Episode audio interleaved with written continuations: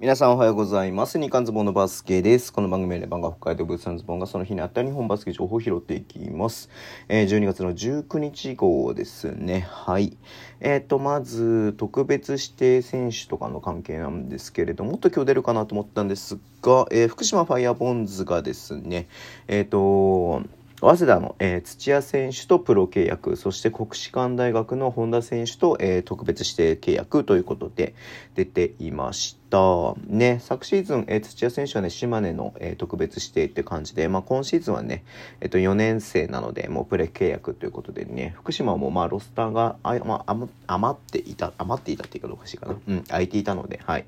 えー、特別指定とプロ契約を1人ずつ入れたという形になりました。うん。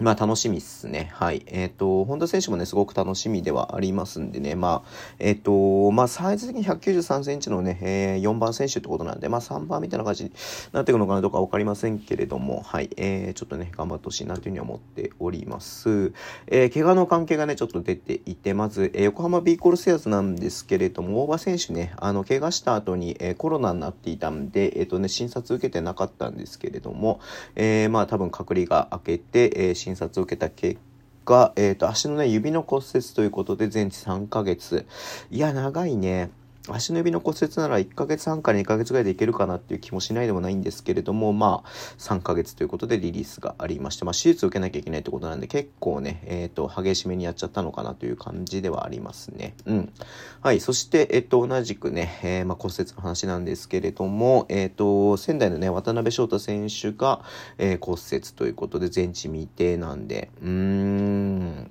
なかなかね、ちょっと厳しい感じではありますね、仙台にとって。えー、まあ、すごくね、重要な役割になっていた渡辺選手なので、ちょっとね、えー、っと、うん、心配ではありますけれども、はい、しっかり直しで戻ってきてほしいなというふうに思っています。あと、そしてね、えっと、ずっと出てなかった、えー、3円のね、カエル・コリンズ・ワスなんですけれども、えっと、エンジャーリスト登録ということですね。うん。まあ、えー、まあ、ちょっとなんか、コンディション不良っていう感じなので、怪我とかじゃないのでね、ちょっとどうなるか、えー、ちょっと不透明な部分があったのかなというふうに思うんですけれども、まあ、ちょっと休み出してからね、だいぶ時間が経っちゃったかなというところではあるので、まあ、いずれにしろ外国籍選手を新しく入れるっていうのはね、えー、のための IL だと思うので、まあ、どんな感じになっていくかちょっとね、注目していきたいなというふうに思っております。はい。えー、そんな感じでね、今日は終わりにしたいと思います。Twitter で思い情報発信します。フォローお願いします。YouTube 毎日やってます。ラジオトークのアプリで聞いてる方はボタンを押してください。では、今日もお付き合いいただきありがとうございます。それでは、いってらっしゃい。